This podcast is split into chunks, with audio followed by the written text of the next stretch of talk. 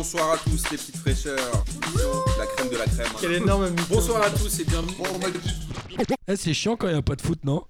Et ouais, c'est toujours aussi chiant quand il n'y a pas de foot, mais P2J est toujours là pour vous proposer des hors-séries tous les jours du confinement. On prévoit évidemment avec Amine des petites surprises. Et aujourd'hui, Amine est avec moi, comme d'habitude. Le préfère confiné. Comment ça va, Amine? Ciao. Bah écoute, là, je suis un peu en mode de 15 ans. Dans le style, ouais. Family, en arrière. Mais t'as l'air vieux quand même. Et on a euh, un invité de, de, de loin, un invité avec accent, c'est Frédéric. Bonjour. Ça va, Frédéric? Ben oui, ça va. Moi, il, moi, il fait beau, je peux sortir à l'extérieur, tout va bien.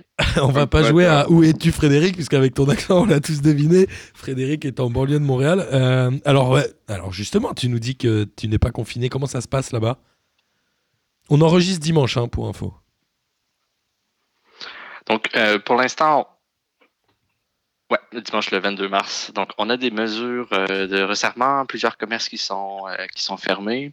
Euh, on vient d'apprendre hier soir que les magasins qui vendent, du, qui vendent de l'alcool ne seront pas ouverts le dimanche. Euh, la plupart des gens sont en télétravail, les écoles sont fermées.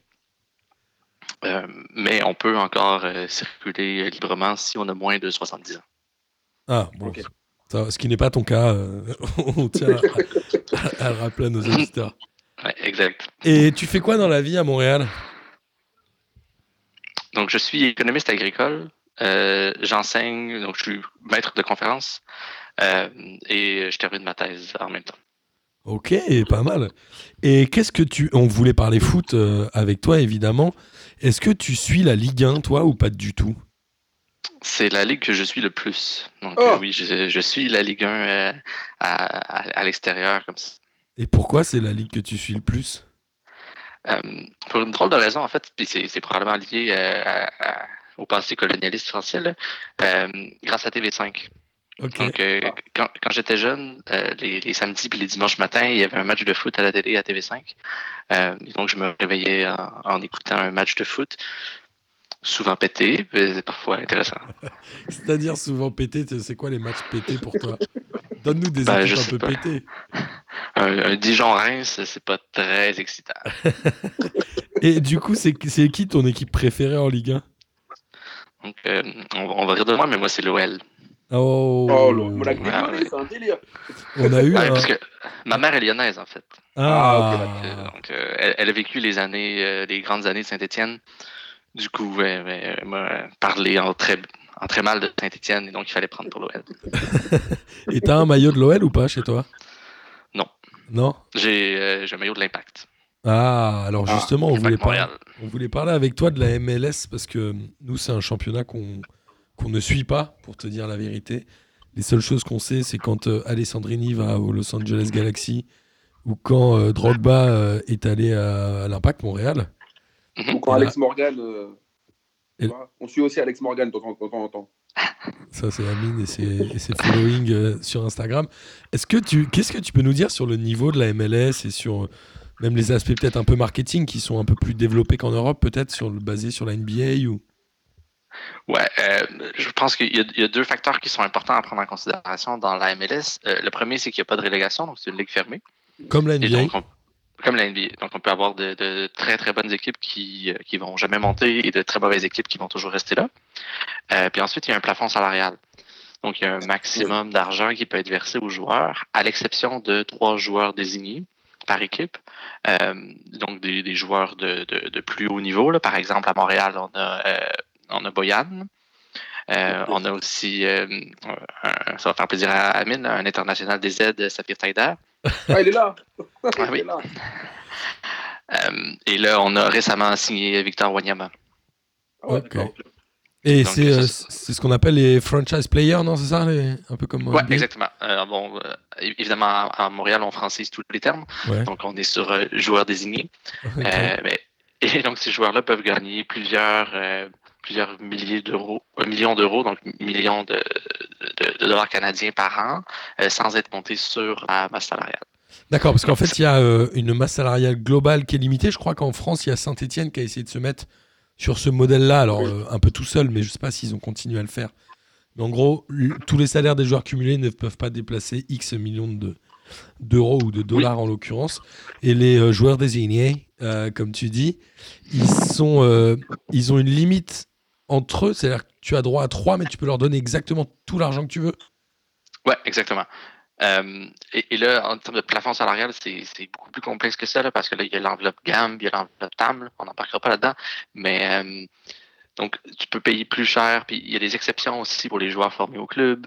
Euh, il y a toutes sortes de paramètres qui, qui font en sorte que toutes les équipes, en fait, ont embauché un spécialiste pour gérer leur budget, pour être capable d'aller chercher le maximum dans chacune des enveloppes.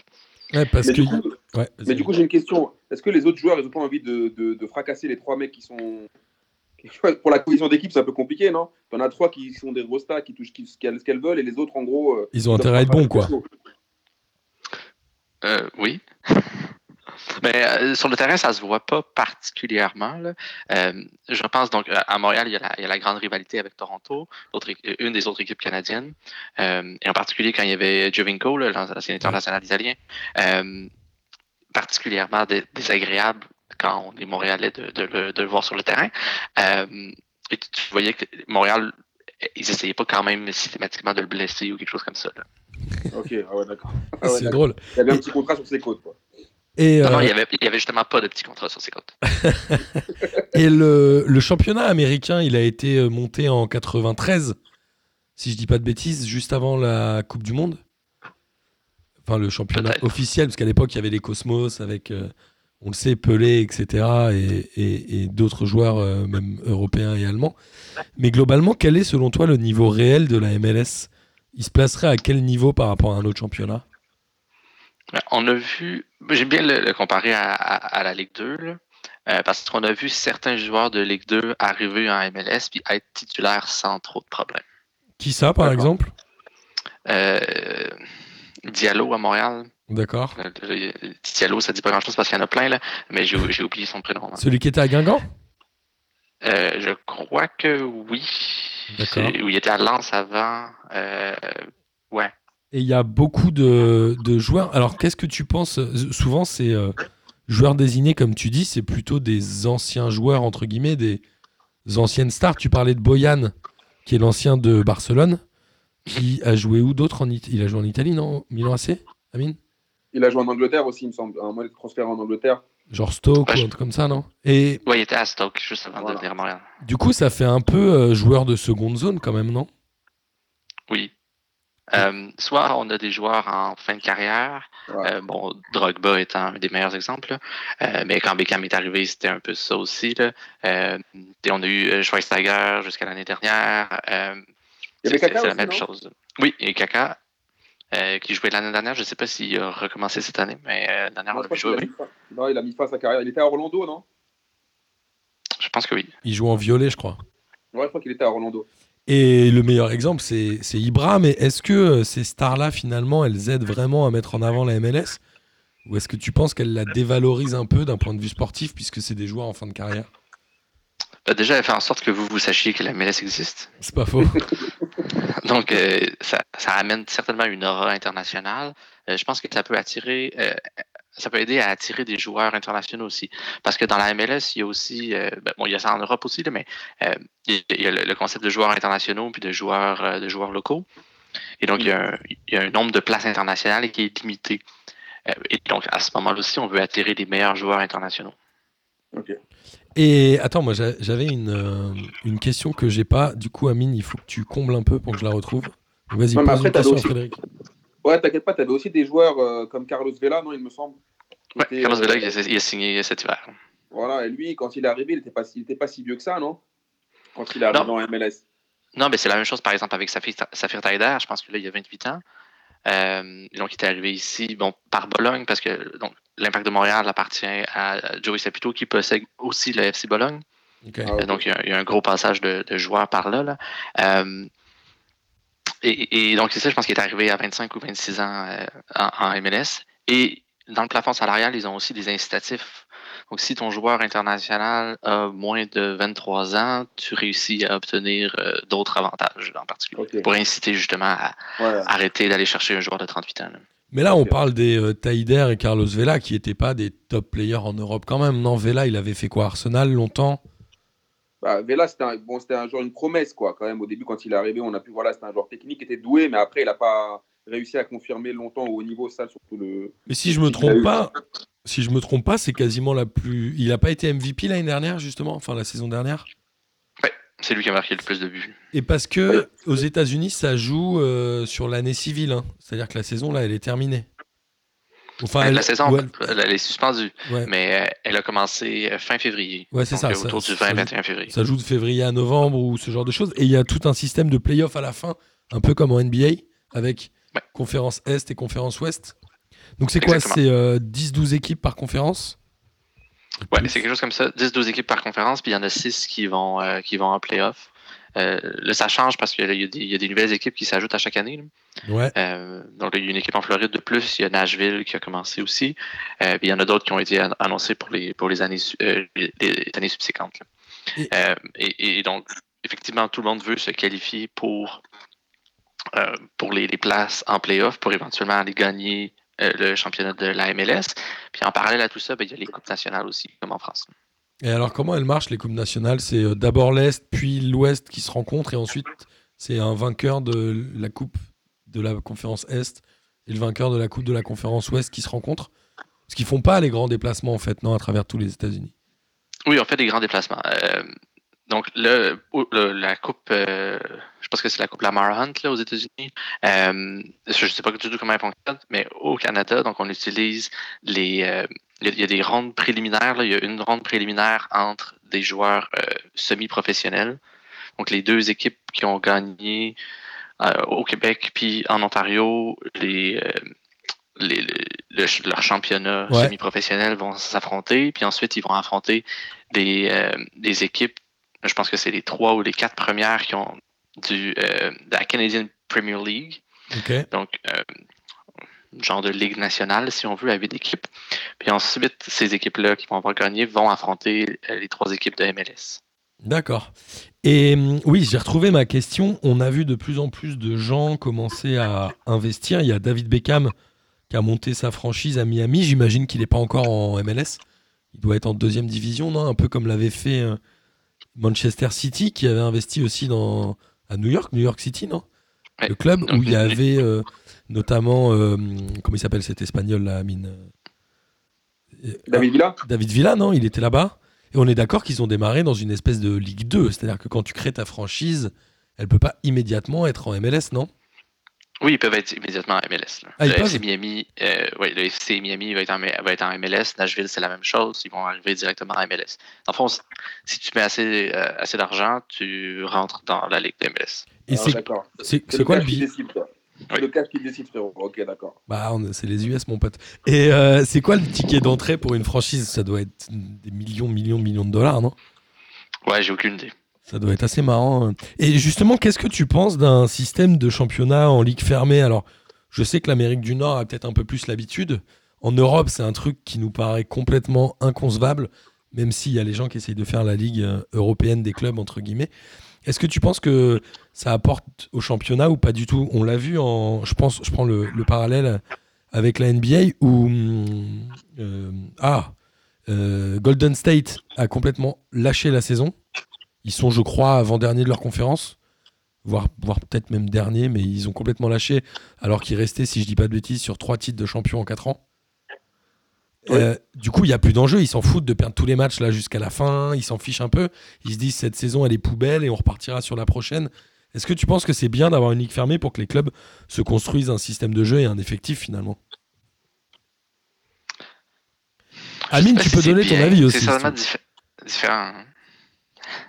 Euh, ça amène vraiment, comme tu dis, Martin, c'est vraiment une question de les, équipes. Pour, je pense qu'en termes de planification financière, c'est beaucoup plus facile. Hein. Tu, connais ton budget, tu sais que les droits télé vont arriver, euh, tu sais que les entrées au stade ne devraient pas trop diminuer non plus. Euh, donc c'est plus facile.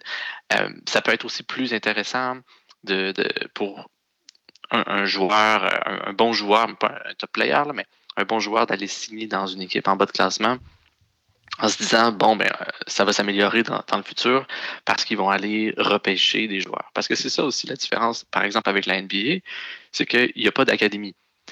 Donc les joueurs, ils ne forment pas leurs propres joueurs. Ils vont aller les repêcher. Dans le cas de la NBA, c'est surtout au niveau universitaire. Dans le cas des autres sports américains, parfois, ça va jusque dans les écoles secondaires.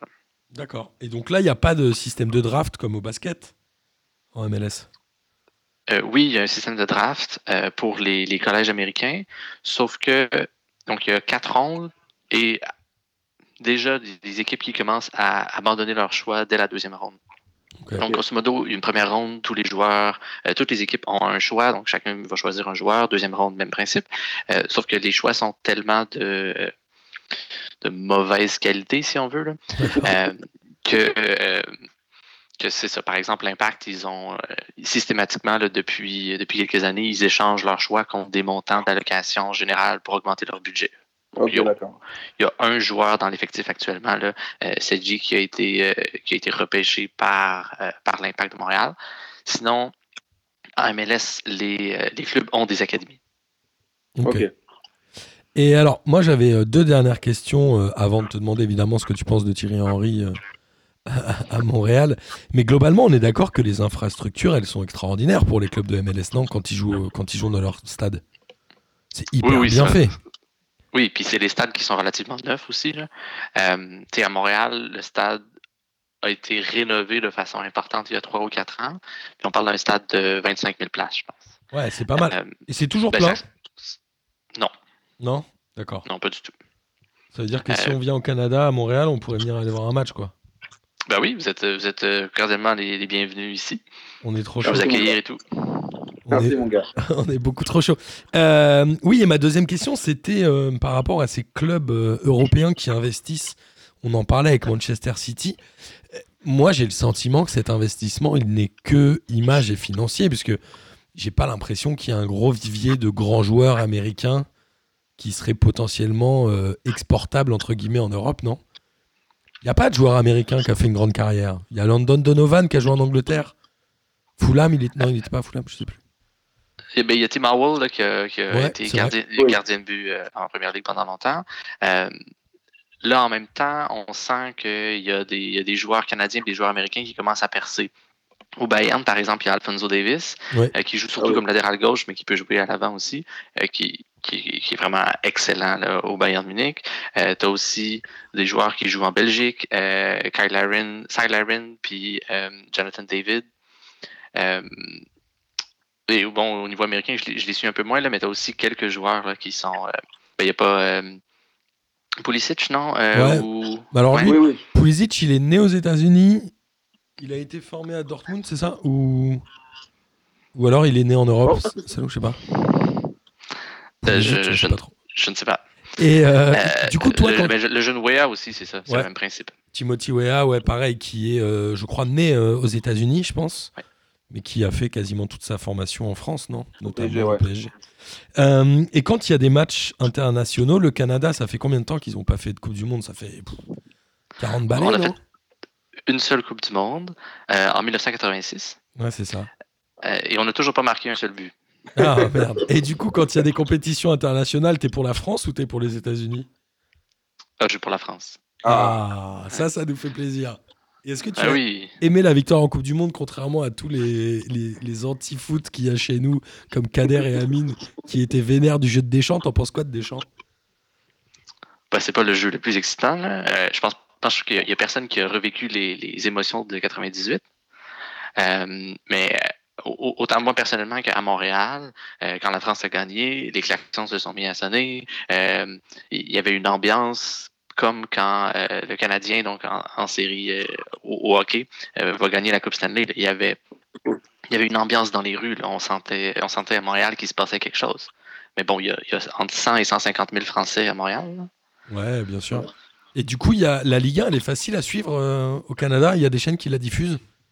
Il n'y a aucune chaîne qui la diffuse autre TV5. ok. Ah ouais, d'accord. Bah, au moins, ah, TV5, ils ont 150 000 euh, spectateurs euh, assurés, parce qu'il y a 150 000 Français. Euh, et tu es déjà allé voir des matchs de, au Canada?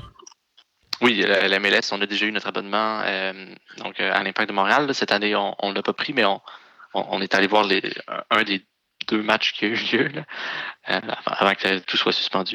Et ils avaient fait quoi comme Il y avait déjà Thierry Henry, bien sûr? Oui. Et ils ont fait quoi pendant les deux matchs?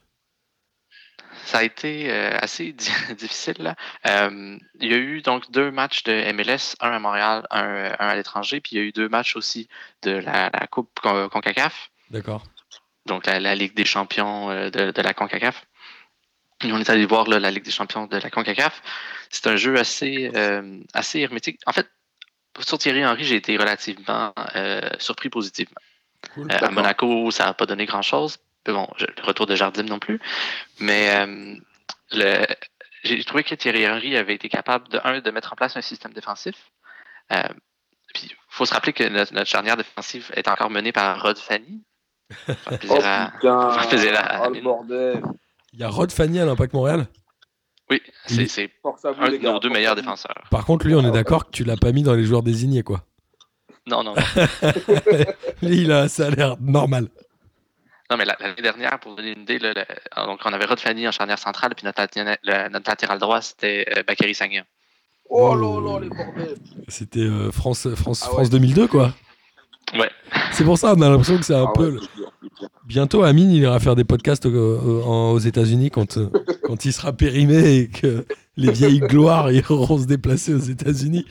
non, mais c'est cool d'avoir ton avis sur la MLS. C'est vrai que nous, c'est un un championnat qu'on suit de loin. Moi, le seul truc qui m'étonne toujours un peu, mais que je trouve euh, assez brillant, c'est le partenariat d'Adidas, qui, si je dis pas de bêtises, est l'unique équipementier de tous les clubs de MLS. Ouais. Donc globalement, ils ont, tu sais, il y a la boutique en ligne de la MLS, tu as tous les maillots, tu as tous les. Enfin, c'est archi, euh, archi malin, j'imagine, qu'ils versent beaucoup, beaucoup d'oseille. Et c'est étonnant qu'une marque comme Nike n'y soit pas allée, non Parce que Nike est américain quand même. Oui, là, je ne pourrais pas dire pourquoi, pourquoi Nike n'est pas allé, mais effectivement, Adidas a un, partenariat particulier, ce qui fait aussi qu'ils ont une académie, l'académie Adidas, puis les joueurs qui sont formés dans cette académie-là, euh, qu'on les appelle la génération Adidas, ils ont aussi des passes droits au niveau de, euh, du plafond salarial, ce genre de choses-là. Ah. Il, y a eu pareil, aussi un moment en NBA, non? À un moment, c'était Adidas qui avait tous les maillots NBA. Si je dis pas de euh, je, ne suis pas assez la NBA. Euh, je crois que c'est Nike maintenant. Ouais, mais, à un moment, c'était. Voilà. Avant, dit... Avant même, c'était euh, Champion USA ou je sais pas quoi quand on était plus jeune, Amine. c'est intéressant. Écoute, moi, je vais m'intéresser euh, de plus près au, football euh, américain. Il y a eu pas mal d'articles que j'avais vus, notamment sur les ultras du club de Vela. Alors, j'ai oublié où est-ce qu'il est. Il est, il est où, Carlos Vela? Atlanta, non? J'ai un blanc, là. Et, c'est, il commence à y avoir des des groupes d'ultra qui commencent à se monter dans les clubs et ça commence à être intéressant. À Montréal, il y a deux clubs d'ultra qui sont là toujours. Euh, ils, ils, font des tifos, pas des tifos géants comme on peut voir en Europe, mais quand même des, beaux tifos. Euh, il y a des cloches, il y a des, instruments de musique. Donc, il y, a, une ambiance de stade un peu à l'européenne à Montréal. Ah, ça, c'est cool. Mais en tout cas, euh, voilà, on va, on va suivre euh, attentivement. Est-ce que tu veux rajouter quelque chose, Frédéric, avant que, qu'on se sépare? Bah, juste dire que même quand on est loin, PDJ, c'est quand même euh, c'est quand même sympathique. Là. Ça aide déjà de suivre la Ligue 1 parce que c'est difficile ici d'avoir accès au match. Donc, des fois, ça permet d'avoir un, point de vue sur, euh, sur quelque chose qu'on n'est pas capable de voir autrement. ouais, après, c'est un point de vue un peu. Fred, j'ai une dernière question. Comment tu es arrivé à suivre P2J Comment tu as connu euh, J'ai commencé ma thèse, donc j'étais en Arkansas, donc dans le sud des États-Unis, une, une, autre ancienne colonie française. Et ben, quand on déménage dans un nouveau pays, on se sent un peu seul. Donc, euh, je cherchais des podcasts, puis j'ai cherché un podcast sur la Ligue 1. Et curieusement, euh, ben, vous étiez le, premier sur la liste. On est surtout les seuls, je crois. je crois qu'on est surtout les seuls. Parce que les autres, c'est des émissions de radio. On est les seuls à parler de Ligue 1, je crois. Ouais, j'ai trouvé personne d'autre. mais je suis très heureux d'être resté.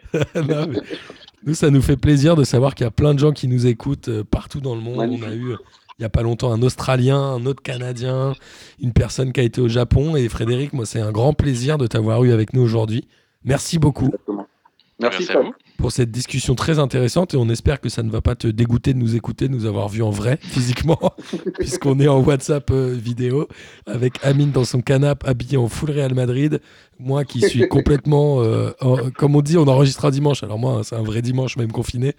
Euh, en tout cas, Frédéric, merci beaucoup. Tu as été très sympathique. Je suis ravi d'avoir eu un auditeur avec l'accent canadien. Parce que sache que c'est un accent que j'adore. Et c'est le grand jeu de Lucas Moulox de toujours euh, nous donner les noms des films, euh, comment ils sont traduits aux États-Unis, euh, versus Canada, versus France. Et c'est son grand jeu à lui. Donc il adore ça, donc on adore le Canada. Et on espère que tu continueras à nous écouter. Promis. Allez, gros bisous, à Merci, plus. Fred. Salut Fred. Salut. Salut. Bonsoir à tous les petites fraîcheurs. La crème de la crème. Quel énorme. Bonsoir à tous et bienvenue. Eh, c'est chiant quand il n'y a pas de foot, non?